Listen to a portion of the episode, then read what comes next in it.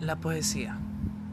Para muchos tontería, para otros estupidez, para otros un medio para expresar sus sentimientos en arte.